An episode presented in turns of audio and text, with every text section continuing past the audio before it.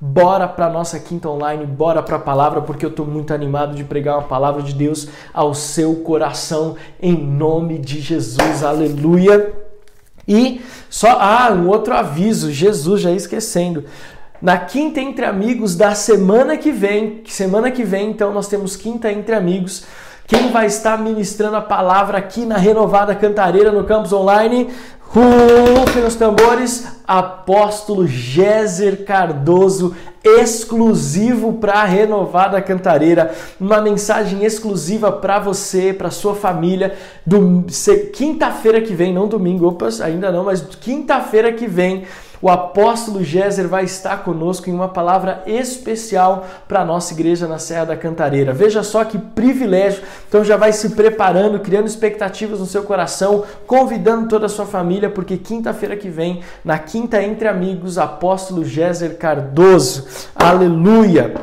Mas hoje eu quero compartilhar com você uma palavra chamada avivamento permanente. O tema da mensagem de hoje é avivamento permanente. Então você já sabe, hashtag avivamento permanente. Esse é o tema da palavra que eu quero compartilhar com você nesses próximos minutos é, e já nos preparando para a grande vigília que vai acontecer daqui a pouco às 9 horas pelo nosso aplicativo Zoom. Mas eu quero dizer para você que eu estou muito animado é, de poder viver esses dias que nós temos tido com a Quinta Online. Talvez você não tenha se dado conta, mas nós já estamos entrando, ó, abril, maio, junho, julho, agosto, setembro. Esse é o sexto mês que nós estamos nos reunindo semanalmente na Quinta Online. Qual, e qual é o objetivo da Quinta Online? Talvez você não tenha percebido que já se, passou, já se passaram seis meses, olha só como o tempo voa. Mas o objetivo da Quinta Online é de trazer palavras espirituais, mas que você pode colocar em prática na sua vida imediatamente. Mais uma vez, eu sempre gosto de introduzir as minhas mensagens na Quinta Online. Minhas não, né? As mensagens que Deus tem compartilhado comigo é, nessa Quinta Online, explicando qual é o objetivo. Porque às vezes as pessoas confundem estar na igreja e às vezes elas até ouvem muitas mensagens, mas a grande questão, o grande ponto de interrogação na cabeça do cristão é muito bonita essas palavras, mas como eu posso colocar isso em prática? Então, a Quinta Online são mensagens que nós trazemos princípios espirituais, mas que você pode colocar em prática imediatamente. Tem sido assim nesses seis meses e não vai ser diferente hoje com essa mensagem Avivamento Permanente. O texto base da mensagem que nós vamos compartilhar hoje é uma, apenas um versículo, versículo 42 do livro de Atos, no seu capítulo 2. Atos, capítulo 2, versículo 42 você conhece muito bem, é quando o Espírito Santo é derramado, vem ali o Pentecostes, na festa de Pentecostes. Então é um avivamento poderoso, poder de Deus e avivamento ali porque é importante a gente, a gente distinguir, porque o que aconteceu ali foi o derramar do poder de Deus, como havia sido predito pelo profeta, mas também pelo próprio Jesus, óbvio, mas também o avivamento. Então, o poder de Deus é o derramar do Espírito Santo e o avivamento é o que o Espírito Santo produz na vida da igreja. Não confunda poder com avivamento. O poder de Deus é derramado sobre toda a carne, mas o avivamento é o que esse poder de Deus na nossa vida produz produz na vida de outras pessoas. Então preste atenção. O grande lance aqui de Atos capítulo 2 é o poder de Deus manifesto e o avivamento. O poder de Deus é o batismo com o Espírito Santo e o avivamento é quando Pedro ministra uma palavra e 3 mil pessoas elas se rendem a Jesus. Avivamento basicamente está ligado à conversão é, de vidas, à salvação de vidas, mas não uma, duas, três, mas muitas vidas que se rendem a Jesus. Então, esse é o texto, é o contexto de Atos capítulo 2, mas no seu versículo 42, depois que tudo isso aconteceu, o poder de Deus é derramado, o avivamento acontece, aí então os discípulos e os apóstolos, eles estão ali então face a uma nova realidade de vida. Eles estão diante de um novo tempo na história, principalmente no que diz respeito à história da igreja. A partir daí, a partir desse momento que nós vamos ler Atos capítulo 2, começa a história da igreja pentecostal, da igreja primitiva, da igreja que começou a dar os seus primeiros passos, agora como sim, como igreja de Cristo na terra. E olha só o que o escritor diz: eles se dedicavam ao ensino dos apóstolos, à comunhão, ao partir do pão e às orações. Atos capítulo 2, versículo 42, vou ler novamente. Eles se dedicavam ao ensino dos apóstolos, à comunhão, ao partir do pão e às orações. Amém? Você pode ficar de pé na sua casa para o sangue circular um pouquinho e a gente poder orar antes de darmos início a essa mensagem tão poderosa em nome de Jesus? Então, que você possa fechar os seus olhos. Pai, muito obrigado por esse tempo. Pai amado, eu quero te agradecer por esta noite de quinta-feira, por cada família conectada conosco nesta quinta online, aqueles que já fazem parte da nossa família metodista renovada e aqueles que estão conectados conosco pela primeira, segunda ou terceira vez, aqueles que já têm nos acompanhado há um bom tempo. Que essa palavra, avivamento permanente, possa ministrar aos nossos corações e que possamos ser impulsionados a atitudes práticas na nossa fé diante desta palavra. Essa é a nossa oração, Pai, nesta nesta hora, nesta noite, em nome de Jesus. Amém. Amém? Pode se assentar. Eu quero destacar aqui quatro atitudes dessa igreja pentecostal quatro atitudes desta igreja que viveu, está vivendo um avivamento, porque a palavra de Deus diz que todos os dias o Senhor lhes acrescentava os que iam de ser salvos. Se você continuar lendo Atos 2, principalmente 42 a 47, você vai ver como viviam os cristãos dessa, dessa igreja pentecostal. E não confunda igreja pentecostal com aquela igreja do, do manto, que só fica rodando, pulando, não. Igreja pentecostal é a igreja que nasceu aqui em Pentecostes, a igreja primitiva, uma igreja que tinha uma, uma realidade de fé completamente diferente do que se havia pregado, que o, os judeus viviam até aquele tempo e que influencia a nossa vida e a nossa igreja nos dias de hoje. E aqui os discípulos eles estão diante de uma nova realidade, eles estão diante de um novo tempo nas suas vidas. Jesus Cristo já não está mais com eles, Jesus Cristo já subiu ao céu, está à destra do Pai. A promessa sobre o Espírito Santo, aquele consolador que Jesus havia dito, ela já se, já se concretizou, ela já se cumpriu. E agora os discípulos, então, eles têm tudo aquilo que Jesus havia prometido para que eles continuassem a escrever a história do Evangelho, continuassem a escrever a história do reino de Deus aqui na terra. E é interessante aqui, eu quero parar antes de darmos continuidade. É interessante que é importante nós ah, entendermos esse contexto dessa nova realidade que a igreja estava experimentando, porque muitas vezes na nossa vida particular, não apenas na nossa vida espiritual ou ministerial, mas na nossa vida particular, nós temos momentos onde que tudo aquilo que nós precisávamos para construir uma história já nos foi dada. Não que nós tenhamos que estagnar ou parar de procurar capacidade ou procurar nos capacitar para viver um novo tempo. Mas veja, Muitas vezes nós, na nossa vida nós estamos diante de um desafio que agora é, é nós fazermos acontecer, a gente trabalhar, nós nos movermos para que aquilo se torne uma realidade. Por exemplo, pessoas, se você já se formou no ensino médio, você já fez uma faculdade, já se formou, já fez uma pós-graduação, você é, academicamente você fez tudo o que você tinha que fazer. Agora é a hora de colocar a mão na massa e começar a sua história de uma forma concreta. Ou de repente você se estabeleceu profissionalmente, a sua empresa alcançou um patamar que você gostaria de segurança, agora é hora de dar um novo salto. Veja, a nossa vida sempre está pautada por momentos onde nós precisamos agir em detrimento daquilo que nós já conquistamos. Nós precisamos tomar, dar o próximo passo em, em relação àquilo que nós já nos preparamos a nossa vida inteira para poder realizar. Pastor, você está sendo muito prolixo. Preste atenção. Eu vou tentar sintetizar e resumir aqui. Olha só, na nossa vida, nós nos preparamos ao longo de anos para que nós possamos desenvolver algo.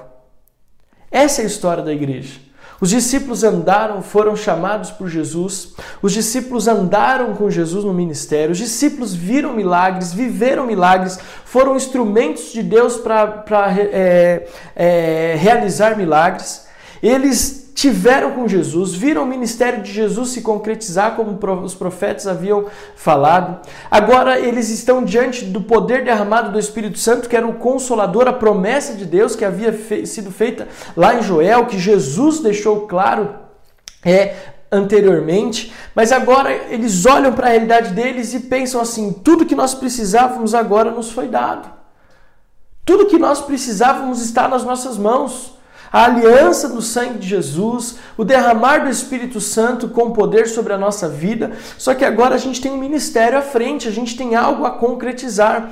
Então os discípulos, eles precisavam estabelecer uma base para esse novo tempo, para essa nova história, porque toda a bagagem que eles precisavam, eles já adquiriram. Então, eles declaram aqui e a Bíblia é clara, Lucas diz aqui, escrevendo o livro de Atos, ele é claro dizendo o seguinte: os discípulos nessa nova igreja, nessa nova realidade de fé, nesse novo tempo do Evangelho, eles tinham alguns princípios. Primeiro, eles se dedicavam ao ensino dos apóstolos. Segundo, a comunhão. Terceiro, ao partir do pão. E em quarto lugar, as orações. E depois dessa introdução, é sobre isso que eu quero falar. Esses quatro pilares de uma vida cristã dentro de um contexto de igreja, dentro de um contexto de fé pentecostal, de uma igreja sadia, de uma vida cristã sadia. O primeiro deles, o ensino dos apóstolos. Se nós queremos viver um tempo novo na nossa vida, se nós queremos viver aquilo que o Senhor tem reservado para nós, nós precisamos permanecer firmes no ensino dos apóstolos. Perseverar. A Bíblia fala que eles se dedicavam ao ensino dos apóstolos. E se dedicassem, querido, não é apenas cumprir uma tabela, fazer de qualquer jeito, não. É se debruçar sobre, é investir naquilo, é se dedicar, ser diligente, responsável, é se comprometer com aquela causa. Então eles se comprometiam com o ensino dos apóstolos. E você pode perguntar, pastor Alex, então o que é o ensino dos apóstolos? O que seria esse ensino dos apóstolos? Eu gosto de ilustrar esse primeiro princípio com a carta de Paulo aos Romanos, no capítulo 6, versículos de 2 a 11, que diz: de, é, Versículo 1, voltando, ele, o apóstolo Paulo diz assim: Continuaremos pecando para que a graça do Senhor abunde ou aumente sobre as nossas vidas? E aí ele diz: De maneira nenhuma. Nós, os que morremos para o pecado, como podemos continuar vivendo nele? Ou vocês não sabem que todos nós que fomos batizados em Cristo Jesus, fomos batizados em Sua morte? Portanto, fomos sepultados com ele na morte por meio do batismo, a fim de que, assim como Cristo foi ressuscitado dos mortos mediante a glória do Pai, também nós vivamos em uma vida nova. Se desta forma fomos unidos a ele na semelhança de sua morte, certamente o seremos também na semelhança de sua ressurreição. Pois sabemos que o nosso velho homem foi crucificado com ele, para que o corpo do pecado seja destruído e não mais sejamos escravos do pecado, pois quem morreu foi justificado do pecado.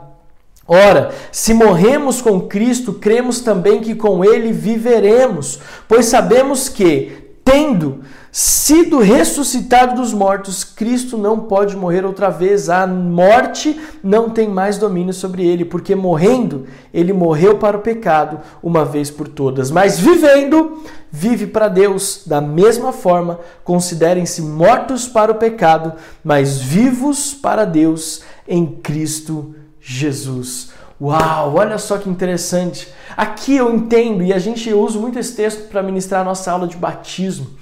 Aqui eu entendo que é a base desse ensino dos apóstolos. Qual que é a base do, ensino dos apóstolos? É o ministério de Jesus. Aqui o apóstolo Paulo ele está ilustrando a igreja de Roma qual é a base da nossa fé que é a vida de Jesus. E ele explica: olha, se Jesus morreu, nós morremos com ele. Se ele ressuscitou, nós ressuscitamos com ele. Se morremos para o pecado, o pecado não tem mais autoridade na nossa vida. Pelo contrário, nós não somos mais escravos do pecado, mas nós somos filhos de Deus, nascidos para uma nova vida, nascidos para uma nova realidade. Ou seja, quando nós falamos de uma igreja pentecostal que vive um avivamento permanente, para vivermos o avivamento permanente, precisamos nos debruçar sobre o ministério de Jesus, conhecer o ministério de Jesus. Perseverar na doutrina dos apóstolos é perseverar no ministério de Jesus. Veja, nós estamos num tempo onde nós conhecemos muito a respeito da vida de todo mundo. Nós conhecemos muito a respeito da vida das pessoas por conta das redes sociais, Instagram, TikTok. Conhecemos muito a respeito da vida das pessoas porque elas basicamente publicam a sua vida. Vou no banheiro, publica. Vou fazer compra, publica. Vou comer um negócio legal, publico.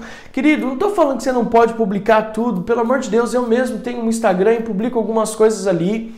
O que me preocupa não é apenas publicar algo algo, mas é você viver a sua vida, nós vivermos a nossa vida conhecendo muitas coisas, mas não conhecendo o ministério de Jesus. Muitas vezes nós conhecemos muito bem aquela cantor gospel, conhecemos muito bem aquele pastor que nos impacta tanto, mas talvez nós não conheçamos Jesus na mesma intensidade. E se nós queremos viver um avivamento permanente, não apenas uma onda de poder que vem e vai, não apenas um momento de, de euforia cristã, não. Se nós queremos viver uma vida cristã fiel, um avivamento permanente, uma história cristã de sucesso, nós precisamos conhecer o ministério de Jesus. O ensino dos apóstolos, querido, ele se caracteriza por algumas coisas. Além de conhecer o ministério de Jesus, é, e conhecer o reino de Deus, o ensino dos apóstolos fala de um despertamento espiritual, de uma fome e sede pela palavra, fala sobre uma disposição para orar, fala sobre uma clareza sobre a volta de Jesus. O ensino dos apóstolos, o conhecer o ministério de Jesus, passa por esses quatro pontos.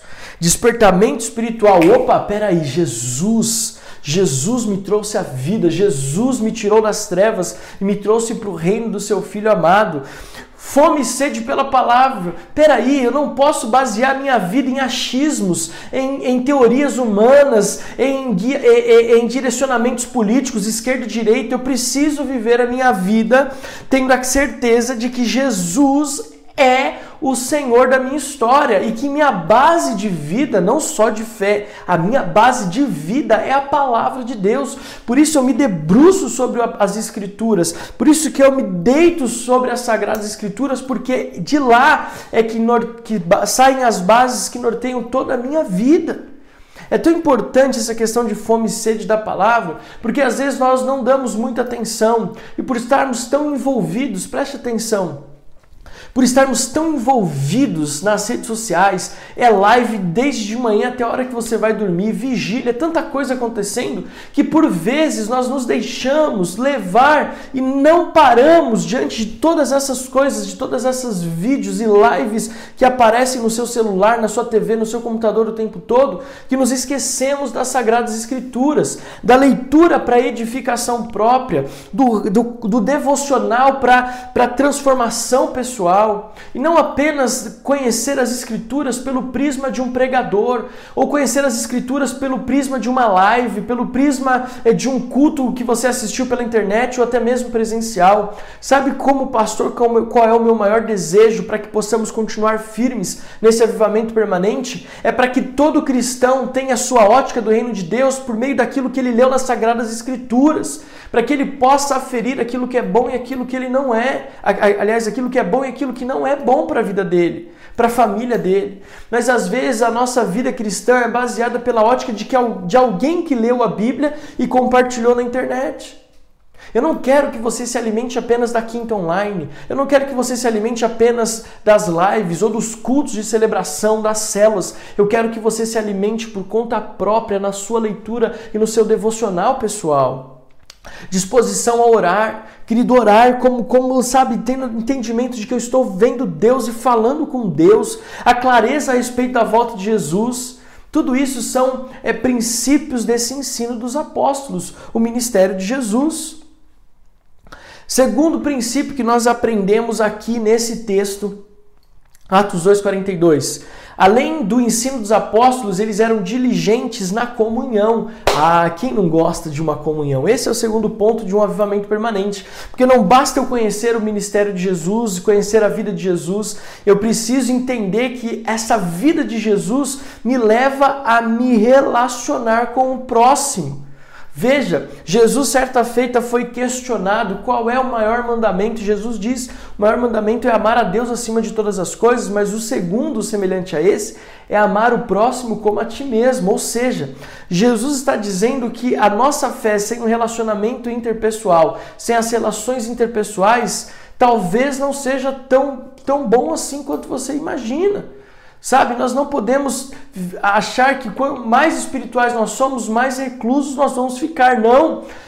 Essa igreja pentecostal que vivia esse avivamento permanente, ela perseverava na doutrina dos apóstolos, mas também perseverava na comunhão. Salmo 133, 1 diz: Como é bom e agradável quando os irmãos convivem em união. Como é bom e agradável quando os irmãos convivem em união. Somos seres gregários, igreja. Você que está aqui comigo, você foi produzido, seu DNA, sua estrutura, a sua vida foi feita para se relacionar. É por isso que as maiores características de doenças emocionais é o isolamento.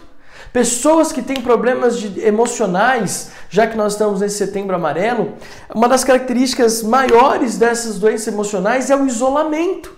Pessoas que se isolam, porque o isolamento vai contra a natureza divina que foi colocada em nós, contra a nossa natureza divina. Nós somos seres gregários, fomos feitos para vivermos em comunidade.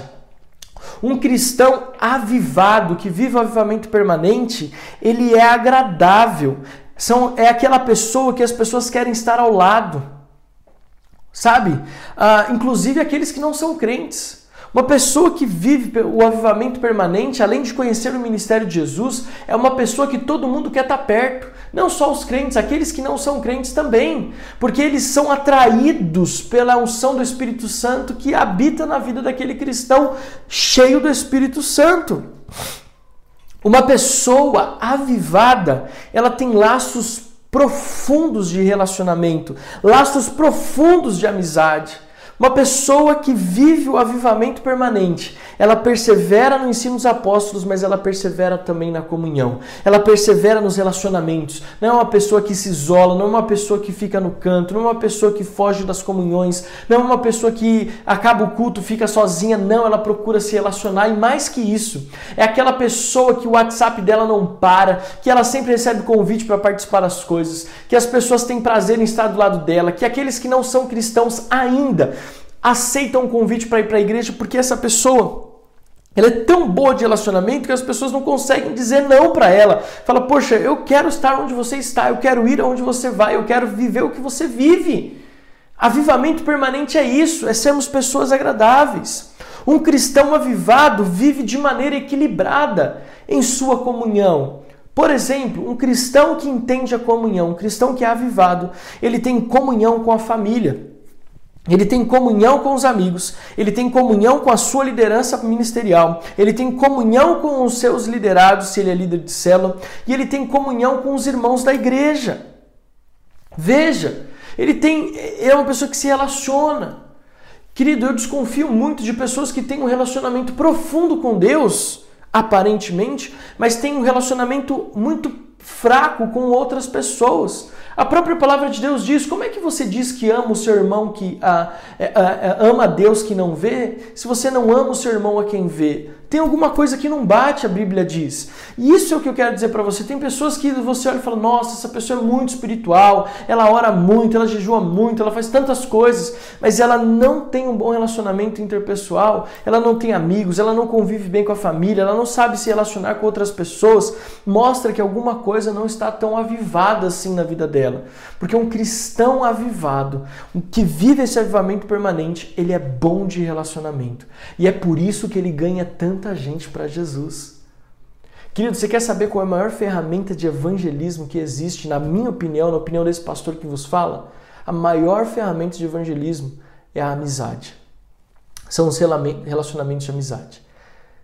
Então, se você vive esse avivamento, você tem equilíbrio nos seus relacionamentos. Não só se relaciona com Deus, como não só se relaciona com a sua família, como não só se relaciona com os amigos e esquece a família, como não só se relaciona com o trabalho esquece Deus e a família. Veja, é alguém que tem uma vida equilibrada em todos os aspectos de relacionamento.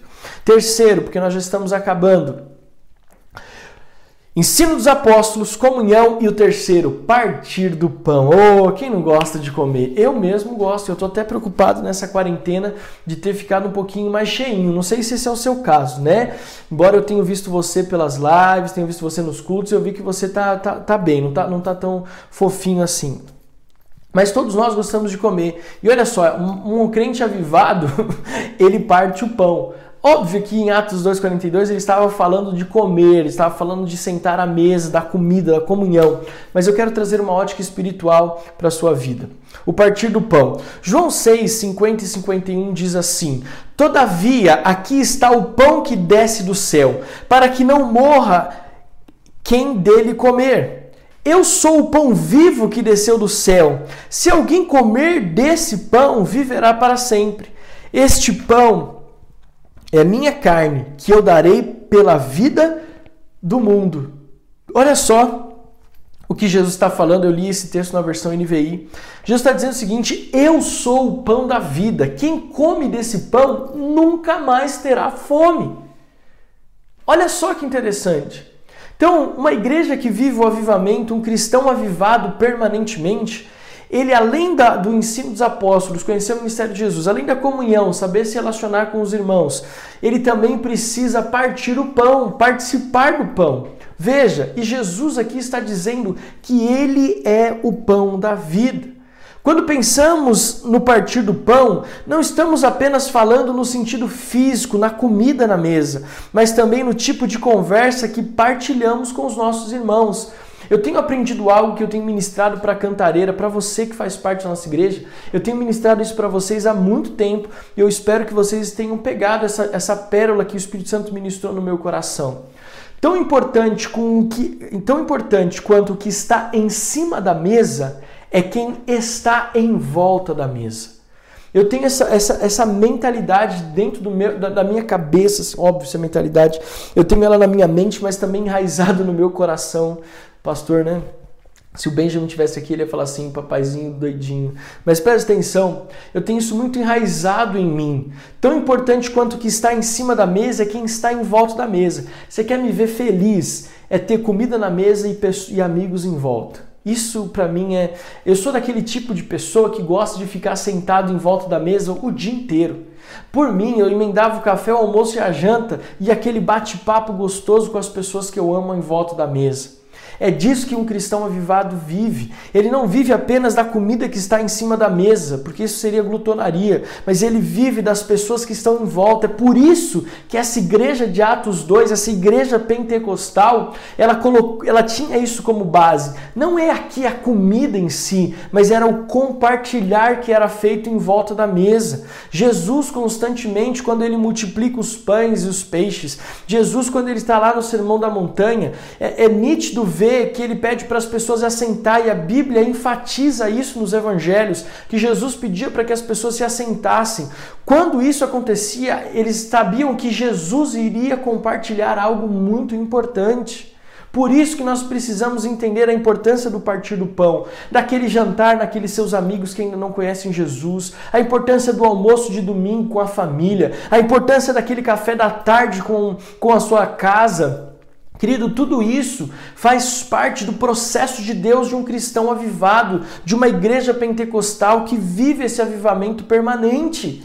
Uma igreja que senta à mesa para partilhar o que? O pão. E quem é o pão? Jesus. Conseguiu entender? Olha só que coisa maravilhosa! O ensino dos apóstolos é conhecer o ministério de Jesus. A comunhão é você viver um bom relacionamento com, os, com as outras pessoas. Mas o partir do pão é compartilhar Jesus.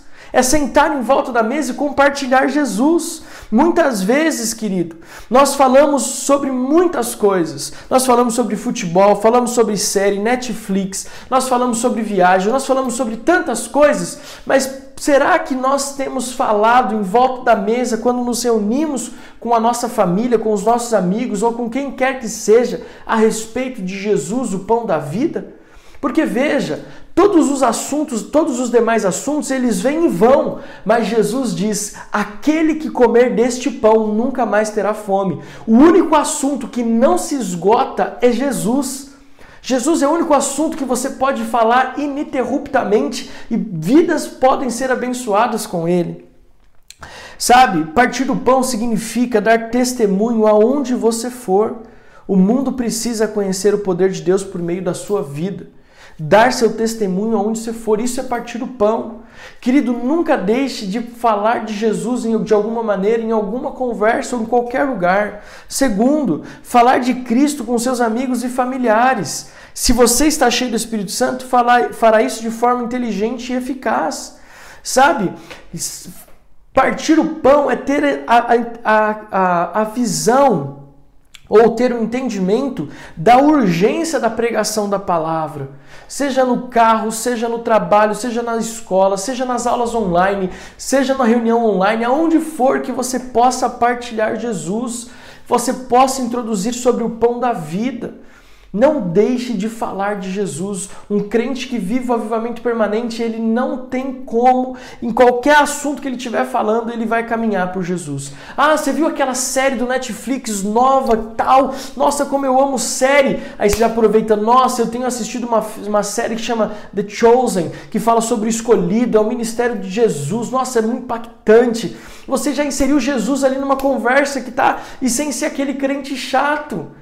Meu Deus, olha, vamos falar de comida. Nossa, como eu amo comer, como eu amo isso, como eu amo aquilo. Ah, e quer saber? Oh, eu conheço uma campeã do Masterchef. A mulher é fera na cozinha, mas ela também é fera. Ela, Deus transformou a vida dela. Pronto, você já trouxe um testemunho para edificar e você não deixou de falar de comida. Vamos falar de futebol. Meu Deus, vamos falar de futebol. Tudo bem, mas você vai lá dar um jeito de inserir Jesus falando que, olha, a Bíblia fala que o justo florescerá como palmeiras. Olha, aí você já introduziu um versículo bíblico falando de futebol. Entendeu? Brincadeiras à parte sobre o Palmeiras, mas vamos continuar. E quarto e último lugar, para nós encerrarmos a nossa quinta online. O quarto ponto que é destacado aqui em Atos 2,42 é a oração. 1 Tessalonicenses capítulo 5, versículos 16 a 22, na versão NVI diz assim: Alegrem-se sempre, orem continuamente, deem graças em todas as circunstâncias, pois essa é a vontade de Deus para vocês em Cristo Jesus.